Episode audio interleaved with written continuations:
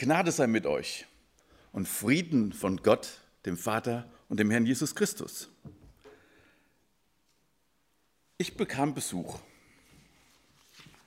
Ich bekam eine wunderschöne Zeitung, Ökumenische Friedensdekade. Einmal im Jahr machen sich Menschen zum Ziel, Frieden schaffen, hier steht es groß oben drüber, drüber, Frieden schaffen ohne Waffen. Und mit dem Text aus dem Micha 4, Vers 3, sie werden Schwerter zu Flugscharen machen. Mit welchen Gedanken da ja, gearbeitet wird, wird auch zum Beispiel deutlich in einem Text von Klaus-Uwe Nomsen, Traum vom Frieden. Ich möchte euch das vorlesen. Gib dem Traum von, vom Frieden Augen, dass sie sehen, dass sie staunen. Gib dem Traum vom Frieden Ohren, die das Unerhörte hören. Dass Befehle, Lügen, Hetzparolen unerhört verhallen. Überall will Frieden wohnen. Gib dem Traum vom Frieden Tränen, dass ein Hoffnungsstrom entspringe.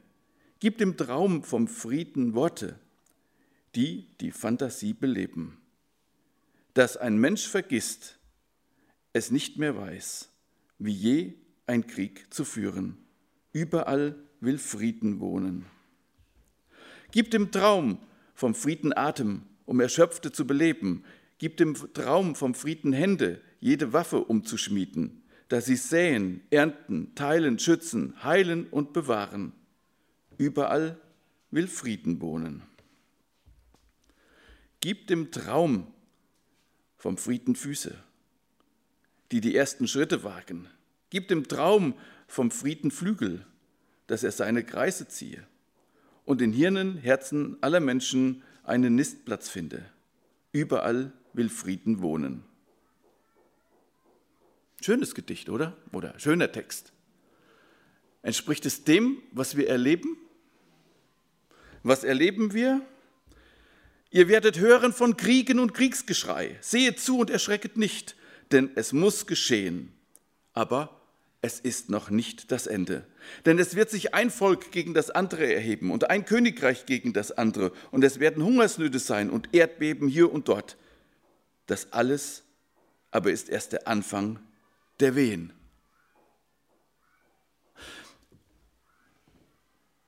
Steht irgendwo ein bisschen in Widerspruch zueinander, oder? Aber wir haben heute Volkstrauertag. Ähm, Annemaren, du hast gesagt feiern. Ich weiß nicht, ob wir, wir, wir feiern Volkstrauertag, glaube ich nicht, sondern wir begehen ihn mehr. Wir erinnern uns, was ist denn alles gewesen? Also Volkstrauertag vielleicht mal eben nochmal zur Info. Habe hier beim volksbund.de ein paar Sachen dazu gefunden. Ähm, der Volkstrauertag wurde 1919 vom Volksbund Deutsche Kriegsgerberfürsorge als Gedenktag für die, Deutsche, für die Deutschen des Ersten Weltkriegs vorgeschlagen. Ähm, für die Gefallenen, ja, aber es ging grundsätzlich um das Gedenken, ja, ähm, und ähm, da wahrscheinlich wird man auch Opfer damit reinbringen können, ja, und ähm, die Vereinigung ehemaliger Kriegsgefangener erklärte 1927 in Hamburg, mögen diese Toten die Saatkörner sein, die der Welt den ersehnten ewigen Frieden geben. Und seit 52, zwei Tage vor dem ersten Adventssonntag, gibt es den Volkstrauertag. Es gibt gleich im Gredenbach auch noch eine offizielle Gedenkstunde, ähm, nein, Gedenkandacht. Stunde wird es nicht dauern. Ähm, oder der Posaunenchor spielt äh, so lange. Macht ihr nicht, oder? Nein. Ja, aber Erster Weltkrieg, vielleicht nochmal, um das uns in Bewusstsein zu rufen. Der Erste Weltkrieg von 14 bis 18 kostete 17 Millionen Menschen das Leben. Neben 10 Millionen Soldaten aus ganz Europa und Übersee sterben auch 7 Millionen Zivilisten. Millionen andere erleiden teils schwerste Verletzungen. Und als ich mich mit dem Volkstrauertag beschäftigt habe, dann fiel mir eine Situation ein, wo ich mich da intensiv mit auseinandersetzen musste. Weiß jemand, wo das ist? Verdun. Genau. Ähm, man sieht hier Gräber. Wisst ihr ungefähr, wie viele Menschen um Verdun im Ersten Weltkrieg gefallen sind? 10.000? Bietet jemand mehr? Das waren über 900.000 Soldaten. 900.000, fast eine Million. Das kann man sich nicht vorstellen. Hier oben in diesem, ja, ich weiß nicht, wie man sagen soll, in diesem Gebeinhaus, da liegen alleine die Knochen von 120.000 Menschen und man weiß sie nicht zuzuordnen, man weiß nicht, wer das war. Und wenn man sich diese äh, Situation da oben nochmal anguckt, ja, man sieht überhaupt kein Ende von Gräbern. Also das ist so erschütternd äh, und das war ja nur ein kleiner Teil. Wobei, wenn man das vergleicht zu den 17 Millionen, wobei auch noch 7 Millionen Zivilisten dabei waren, äh, waren das schon viele, die an einer Schlacht, einer Entscheidungsschlacht gefallen sind. Aber wenn wir jetzt weitergehen, der Zweite Weltkrieg, ja, da weiß man gar nicht genau, wie viele Opfer das waren. Man kann nur schätzen, dass es über 60 Millionen Tote gab. Ja, und heute? Mal eine kleine Karte, habe ich gefunden bei Wikipedia. Das ist nicht das Aktuellste, kann ich nur dazu sagen. Äh, aktuelle Kriege und bewaffnete Konflikte. Überall, wo eine Farbe auf einem Land markiert ist, gibt es einen Krieg oder einen bewaffneten Konflikt, auch Bürgerkriege. Die, die ganz dunkel sind, mit über 10.000 Toten im Jahr. Und so staffelt sich das immer weiter nach unten, bis äh, nur noch weniger fallen, wie zum Beispiel die, die jetzt gelb markiert sind. Und wenn man das so in der Grafik mal guckt, ja, aktuelle oder jährliche Kriegstodesopfer durch Kampfhandlungen, so heißt es. Jährliche Todesopfer durch Kampfhandlungen. Ja, man sieht da vor 50, da waren also richtig viele. Ähm, und dann ging das mal ein bisschen besser, ja, bis zu dieser Zeit so nach 2000, wo wir gedacht haben, ey, wir haben tatsächlich fast Frieden. Und jetzt geht es auf einmal wieder hoch. Zum Beispiel durch den Ukraine-Krieg, aber jetzt besonders auch im Bereich von, von Israel. So, und jetzt kommt die Friedenszeitung und sagt, Frieden schaffen ohne Waffen und so weiter. Und da stellt sich natürlich die Frage, wo ist denn Gott? Wie kann Gott denn das alles zulassen? Wie kann das denn sein, dass es auf dieser Welt bei diesem Gott der Liebe ist, so viel Krieg und alles Mögliche ist? Und da habe ich nur die Antwort, Gott lässt den Menschen seinen Weg gehen oder lässt die Menschen ihre Wege gehen. Wie komme ich da drauf? Ich lese euch aus dem Römer 1 einen kleinen Abschnitt vor. Denn, wenn, denn was man von Gott erkennen kann, ist unter ihnen offenbar. Denn Gott hat es ihnen offenbart. Denn sein unsichtbares Wesen, das ist seine ewige Kraft und Gottheit, wird seit der Schöpfung der Welt wenn man es mit Vernunft wahrnimmt, an seinen Werken ersehen. Darum haben sie keine Entschuldigung.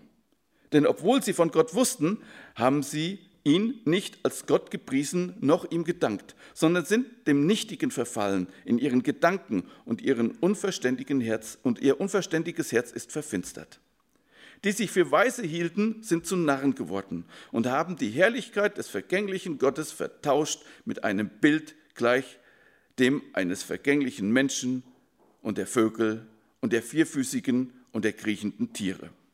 Darum hat Gott sie in den Begierden ihres Herzens dahingegeben, in die Unreinheit, dass sie ihre Leiber selbst entehren. Sie haben Gottes Wahrheit in Lüge verkehrt und das Geschöpf verehrt und ihm gedient statt dem Schöpfer, der gelobt ist in Ewigkeit. Amen.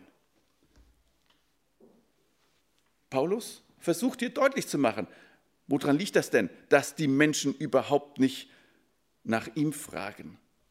Weil sie gesagt haben, wir wollen uns selbst um uns kümmern. Wir wollen selbst die Leute sein, die ja, was zu sagen haben. Und wenn wir uns das genau angucken, wie ist es denn mit uns Menschen? Wir Menschen haben genau das oder erleben genau das, was hier steht. Ja? Wir haben Gottes Wahrheit in Lüge verkehrt.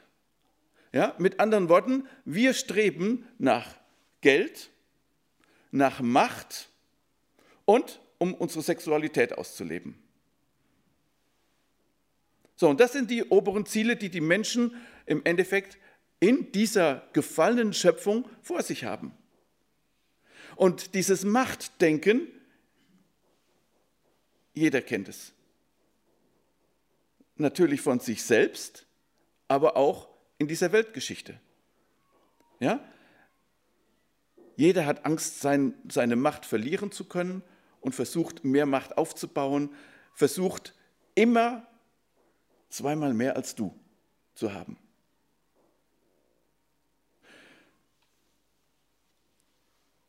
Und wie denkt Gott darüber? Gott gibt sie dahin. Also, ich habe das mal so versucht auszudrücken, auszudrücken, wir verdrängen unsere Endlichkeit, unsere Verantwortung vor Gott. Wir Menschen denken, oh, wird alles morgen auch wieder so gut sein wie heute oder besser werden. Ja? Ich werde mehr Geld haben, mehr Macht und was weiß ich alles. Und wir vergessen, dass in der Bibel auch drin steht, es ist dem Mensch gesetzt zu sterben und danach das Gericht. Mit anderen Worten, wir müssen uns vor Gott verantworten. Und wie viel müssen wir vor Gott verantworten? Matthäus 12, Vers 36. Ich sage euch aber, dass die Menschen Rechenschaft geben müssen am Tag des Gerichts von jedem nichtsnutzigen Wort, das sie reden. Und in Römer 14, Vers 12, so wird nun jeder von uns für sich selbst Gott Rechenschaft geben. Stellen wir uns darauf ein, vor Gott Rechenschaft ablegen zu müssen? Es ist nicht immer nur, dass wir machen können, was wir wollen. Ja? Wir werden alle Rechenschaft ablegen müssen in diesem Gericht. Im 1. Petrus 3, Vers 15 steht, heiligt aber den Herrn Jesus in euren Herzen. Seid alle Zeit bereit zur Verantwortung vor jedermann, der von euch Rechenschaft fordert über die Hoffnung, die in euch ist. Das ist übrigens für heute die Losung. Ja? Ich weiß nicht, wer es heute Morgen schon gelesen hat. Und ähm, übrigens der, der Spruch über den heutigen Sonntag, wir müssen alle offenbar werden vor dem Richterstuhl Christi, aus dem 2. Korinther 5, Vers 10. Ja, wenn wir das hören, können wir auf einmal wieder deprimiert sein, oder? Aber es kommt einfach mal die Frage, was gibt uns Christen Hoffnung? Einmal die Hoffnung, wie wir hier in dieser Welt leben können, in diesem Unfrieden, in diesem Chaos, was alles da ist, aber natürlich auch, dass wir einen Erlöser haben, einen, der für uns spricht in diesem Gericht, einen Anwalt, nämlich Jesus Christus. Und die Antwort kommt ganz klar in der Bibel, in Gottes Wort. Und ich lese euch aus Römer 11 ein paar Verse vor. Oh, welch eine Tiefe des Reichtums, beides, der Weisheit und der Erkenntnis Gottes. Wie unbegreiflich sind seine Gerichte und unerforschlich seine Wege. Denn wer hat des Herrn Sinn erkannt und wer ist sein Ratgeber gewesen? Oder wer hat ihm etwas zuvor gegeben, dass Gott es ihm zurückgeben müsste? Denn von ihm und durch ihn und zu ihm sind alle Dinge. Ihm sei Ehre in Ewigkeit. Amen. Gott ist derjenige, der einen Plan hat. Wir, wir leben jeden Moment in dieser Gegenwart und in jedem Moment müssen wir uns darüber Gedanken machen, wie leben wir ihn richtig und ähm, wir wissen im Endeffekt überhaupt nicht, wie es weitergeht, wo es hingeht. Gott steht über Raum und Zeit. Gott ist derjenige, der genau weiß, wo es hingeht. Und aus dem Grund, weil er ja so unendlich reich, voller Weisheit und Erkenntnis ist, deshalb können wir uns ihm anvertrauen. Deshalb hat er einen Plan gehabt, wie er uns Menschen ansprechen kann. Wie er uns aus dieser Welt, wo er sagt, in der Welt habt ihr Angst, aber seid getrost, ich habe die Welt überwunden, wo er das sagen kann, wo er uns immer wieder Hoffnung geben kann. Denn wenn wir uns das überlegen, worauf beruht unsere Hoffnung, nämlich auf seinem Wort, und da steht dann sehr deutlich auch drin, ja, wer, de, wer an den Sohn glaubt, der hat das ewige Leben. Wer aber dem Sohn nicht gehorsam ist, der wird das Leben nicht sehen, sondern der Zorn Gottes bleibt über ihm. Da steht ganz klar, der hat das ewige Leben. Ist die Frage an euch, glaubt ihr das? Glaubt ihr an den Sohn Gottes? Dann kann ich euch von hier zusagen, wenn ihr das glaubt, dann habt ihr ewiges Leben. Und es geht ja weiter. Wahrlich, wahrlich, ich sage euch, wer mein Wort hört und glaubt dem, der mich gesandt hat, der hat das ewige Leben und kommt nicht in das Gericht, sondern er ist vom, Leben, vom Tode zum Leben hindurchgedrungen. Ist das jetzt im Vergleich zu dem Rechenschaft ablegen müssen für jedes unnütze Wort was anderes? Ich glaube, dass da ein entscheidender Punkt ist, nämlich, wer mein Wort hört und glaubt dem, der mich gesandt hat, wir wollen glauben, wir wollen uns darauf verlassen. Und das ist im Endeffekt das, was uns in diesem Leben nur aufrechterhalten kann. Ja?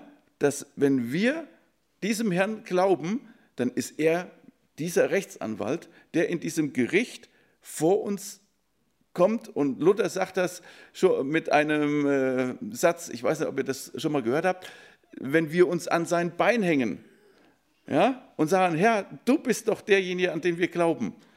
Dann sagt er, äh, ich habe da so ein Anhängsel, lass es mit durchschlupfen. Ähm, ich müsste das, ich habe es jetzt vergessen, nochmal extra nachzugucken, aber lest mal nach von, von dem Luther. Der hat das äh, natürlich mit seiner Sprache ähm, sehr schön auch ausgedrückt. Mit anderen Worten, wer mein Wort hört und glaubt dem, der mich gesandt hat, sagt Jesus, der hat das ewige Leben. Und deshalb dürfen wir uns da sicher sein. Und wenn wir jetzt natürlich wissen, wir haben das ewige Leben, aber wir leben ja noch auf dieser Erde, dann sagt der Paulus, denn ich bin überzeugt, dass dieser Zeitleiten nicht ins, ins Gewicht fallen gegenüber der Herrlichkeit, die an uns offenbart werden soll. Mit anderen Worten, wir haben eine Perspektive Richtung Ewigkeit. Alles das, was wir hier erleiden, ja, denn Krieg ist ja nicht nur das, was mit, mit Waffen in der Ukraine, in Gaza oder was weiß ich wo ähm, gekämpft wird. Krieg ist ja auch, was jeder persönlich bei sich zu Hause in der Familie erlebt, wo wir miteinander äh, ja, im Konflikt stehen, wo wir ja, Unstimmigkeiten haben, wo wir meinen, wir müssten uns verteidigen. Krieg ist bei jedem auf der Arbeit, wo man nicht einer Meinung ist, wo man ja auch da miteinander kämpft. Aber Krieg ist ja auch Krankheit. Auch dieses Abschiednehmen, dieser Tod. Ja? Und Volkstrauertag, wenn man sich zurückerinnert, was sind viele Tote durch einen solchen Krieg, durch dieses Leiden entstanden? Ja? Denn ich bin überzeugt, dass diese Zeitleiden nicht ins Gewicht fallen gegenüber der Herrlichkeit, die an uns offenbar werden soll. Haben wir das vor Augen? Ist das eine Hoffnung? Wir gehen in eine Herrlichkeit? Keine Predigt ohne Römer 8, Vers 28 könnt ihr mir wahrscheinlich vorwerfen irgendwann mal. Wir wissen aber, dass denen, die Gott lieben, alle Dinge zum Besten dienen, denen, die nach seinem Ratschluss berufen sind. Alles. Was wollen wir nun hierzu sagen? Ist Gott für uns? Wer kann gegen uns sein oder wider uns sein? Der auch seinen eigenen Sohn nicht verschont hat, sondern hat ihn für uns alle dahingegeben. Wie sollte er uns mit ihm nicht alles schenken? Ist uns das bewusst?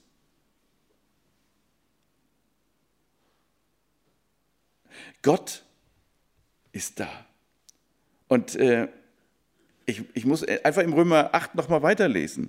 Wer will die Auserwählten Gottes beschuldigen? Gott ist hier, der gerecht macht. Wer will verdammen? Jesus Christus ist hier, der gestorben ist, ja noch mehr, der auch auferweckt ist, der zu Rechten Gottes ist und für uns eintritt. Wer will uns scheiden von der Liebe Christi?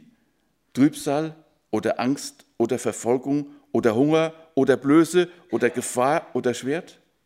Wie geschrieben steht, um deinetwillen werden wir getötet den ganzen Tag. Wir sind geachtet wie Schlachtschafe, aber in dem allen überwinden wir weit durch den, der uns geliebt hat. Wenn wir uns das immer wieder vor Augen halten, dass Jesus uns geliebt hat, dass Jesus derjenige ist, der für uns ist, der uns in diesem Leben, in diesem Leid und alles unterstützt und uns helfen will. Dann dürfen wir auch einfach mit dem Paulus weiterlesen, denn ich bin gewiss, dass weder Tod noch Leben, weder Engel noch Mächte noch Gewalten, weder Gegenwärtiges noch Zukünftiges, weder Hohes noch Tiefes, noch irgendeine andere Kreatur uns scheiden kann von der Liebe Gottes, die in Christus Jesus ist, unserem Herrn. Da steht natürlich nicht, dass er uns aus dieser ganzen Sache rausnehmen wird. Ja? Da, da, wir werden immer noch Tod erleben. Wir werden alle sterben müssen. Es sei denn, wir kommen in diese glückliche Situation, dass der Herr wiederkommt und wir werden direkt entrückt, ohne sterben zu müssen. Das wäre natürlich der Knaller. Ja? Aber ich kann euch sagen, die Möglichkeit, dass es uns jetzt passiert in unserem Leben, die ist wesentlich größer wie all denen, die vor uns gelebt haben. Denn die sind ja teilweise schon oder überwiegend gestorben. Ja? Also, mit anderen Worten, wir dürfen nach vorne gehen. Ja? Wir dürfen einfach in diesem Glauben nach vorne gehen, dürfen uns daran festhalten. Herr, du hast es in deinem Wort geschrieben und ich möchte mich daran festhalten.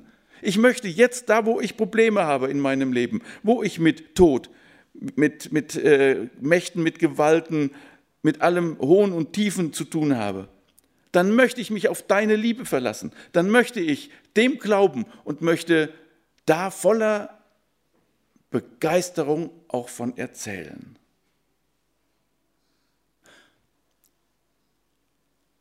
Der Paulus schreibt es weiter, Galater 2. Ich lebe, doch nun nicht ich, Entschuldigung, ich lebe, doch nun nicht ich, sondern Christus lebt in mir. Denn was ich jetzt lebe im Fleisch, das lebe ich im Glauben an den Sohn Gottes, der mich geliebt hat und sich selbst für mich dahingegeben. Genau das ist es. Christus lebt in uns. Und wenn Christus in uns lebt, wird er uns auch diese Hoffnung geben. Und deshalb brauchen wir ja nicht mehr uns auf das zu konzentrieren, was gerade alles negativ ist, sondern wir dürfen voller Glauben und frohe Erwartung auf die Zukunft gucken. Und wie weit geht das mit der Zukunft? Und ich sah einen neuen Himmel und eine neue Erde. Denn der erste Himmel und die erste Erde sind vergangen und das Meer ist nicht mehr. Und ich sah die heilige Stadt, das neue Jerusalem, von Gott aus dem Himmel herabkommen, bereitet wie eine geschmückte Braut für ihren Mann. Und ich hörte eine große Stimme von dem Thron her, die sprach, siehe da, die Hütte Gottes bei den Menschen. Und er wird bei ihnen wohnen und sie werden seine Völker sein. Und er selbst, Gott, wird ihnen, und äh, er selbst, Gott mit ihnen, wird ihr Gott sein. Und Gott wird abwischen alle Tränen von ihren Augen. Und der Tod wird nicht mehr sein. Noch Leid, noch Geschrei, noch Schmerzen wird mehr sein. Denn das Erste ist vergangen. Der auf dem Thron saß, sprach, siehe, ich mache alles neu. Und er spricht, schreibe, denn diese Worte sind wahrhaftig und gewiss. Das ist am Ende der Bibel, da wo alles zusammenläuft. Aber jetzt könnt ihr sagen, ja, Gerd, alles schön und gut, was du erzählst. Aber du vertröstest ja in Wirklichkeit wieder nur auf die Zeit nach dieser Erde, oder? Ich habe bei C.S. Lewis in dem Buch Pardon, ich bin Christ gelesen. Und in diesem Kapitel über die Hoffnung schreibt er, erst seitdem die Christen weithin aufgehört haben, an das Jenseits zu denken, sind sie in der Welt ohne Wirkung. Erst seitdem die Christen weithin aufgehört haben, an das Jenseits zu denken, sind sie in der Welt ohne Wirkung. Wenn wir uns damit beschäftigen, was auf uns zukommt, wo wir hingehen, mit welchen Konsequenzen das zu tun hat und so weiter, dann werden wir auf die Welt ganz anders eingehen, wie wenn wir sagen, mit dem Tod ist sowieso alles vorbei. Oder? Wer nach dem Himmel strebt, dem wird die Erde in den Schoß fallen. Wer nach der Erde strebt, dem geht beides verloren. C.S. Lewis.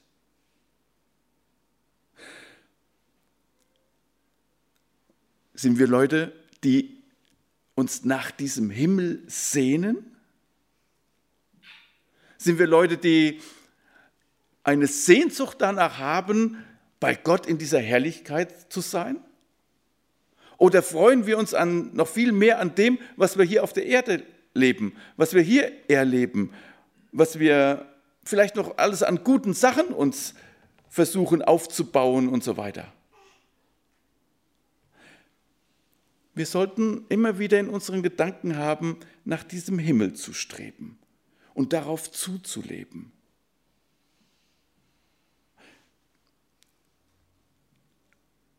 Wenn wir nun in uns selbst ein Bedürfnis entdecken, das durch nichts in der Welt gestillt werden kann, dann können wir daraus doch schließen, dass wir für eine andere Welt erschaffen wurden. Geht euch das etwa auch so? Der C.S. Lewis hat ja sich Gedanken gemacht, wo ich nie drauf kommen würde. Ja? Ähm, aber wenn man sich das überlegt, wir haben in dieser Welt, in, jedem, in unserem Leben immer etwas, wonach wir streben. Ja? Ein toller Urlaub. Ja? Und dann haben wir ihn gehabt und dann denken wir, ja, war schön, aber ja, ist ja bald wieder vorbei und es könnte noch ein bisschen schöner sein vielleicht. Und wenn er sagt hier, wir merken in uns selbst, dass wir nie wirklich zur Ruhe kommen, dass wir immer mehr haben wollen. Sind wir für eine andere Welt erschaffen? Für eine Welt, die diese neue Schöpfung ist, von der die Offenbarung redet, wo wir Gott anbeten wollen. Wir müssen das Verlangen nach der wahren Heimat, die wir erst nach dem Tode finden werden, in uns wachhalten. Wir müssen dafür sorgen, dass es niemals zugeschneit oder verschüttet wird. Es sollte das Hauptziel unseres Lebens sein, auf dieses andere Land zuzueilen und in anderen das Verlangen danach zu wecken. Wir dürfen uns immer wieder bewusst machen, was ist das für eine herrliche Sache, die wir vor uns haben, auf die wir zugehen. Und wenn wir anderen davon weiter sagen, wenn wir begeistert davon sind, dann werden die anderen vielleicht auch auf einmal überlegen, ja, hat er etwas, was ich nicht habe? Wir dürfen Zeugnis davon geben, dass wir in eine Welt gehen, die ohne Leid, ohne Schmerzen, ohne Trauer, wo nur Freude vor Gott ist. Und diese Perspektive, das ist das, was ich denke, das ist heute am Volkstrauertag so entscheidend. Wir wissen, Frieden können wir Menschen nicht selbst machen. Wirklichen Frieden, wirklichen Frieden wird es auf dieser Welt nicht geben. Wirklichen Frieden für dich und für mich gibt es nur im und durch den Glauben an unseren Herrn Jesus Christus.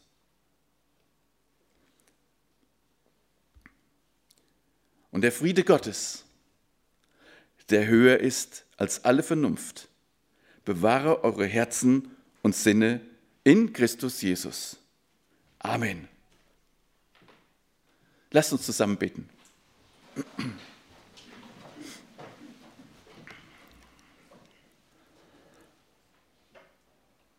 Lieber Jesus, wir stehen an so einem Volkstrauertag erschreckt da und verstehen, wie, ja, wie verdorben diese Menschheit ist. Wir stehen da und sind verzweifelt. Und wir dürfen aber einfach diesen Blick auf dich wagen, indem wir in aller Trauer, in aller Not, in allem, was wir erleben, uns auf dich konzentrieren, auf dein Reich, auf deine Herrlichkeit. Schenke, dass wir diese Herrlichkeit vor Augen haben, dass wir uns darauf freuen können. Du hast sie so wunderbar in deinem Wort beschrieben. Schenke, dass, dass wir einfach uns in, dieser, in diesem Glauben darauf zubewegen dürfen. Ja, und wir wollen dir vertrauen, dass du uns dorthin führst, dass du uns hilfst, in diesem Glauben zu leben, dass du uns immer wieder die richtige Perspektive gibst, dass du uns Weisheit und Erkenntnis gibst, dass wir einfach in diesem Glauben leben können. Ja, und dass wir davon weitersagen, dass wir diese Begeisterung ja versprühen können, dass da, wo unser Herz voll ist, der Mund übergeht. Herr, ich möchte dich bitten, dass du uns hilfst, dass du uns diesen Frieden gibst, dass wir einfach in all diesem Chaos Frieden ausstrahlen können und dass du uns einfach über alle Vernunft bewahren, beschützen kannst und uns an dir festhältst. Danke dafür. Amen.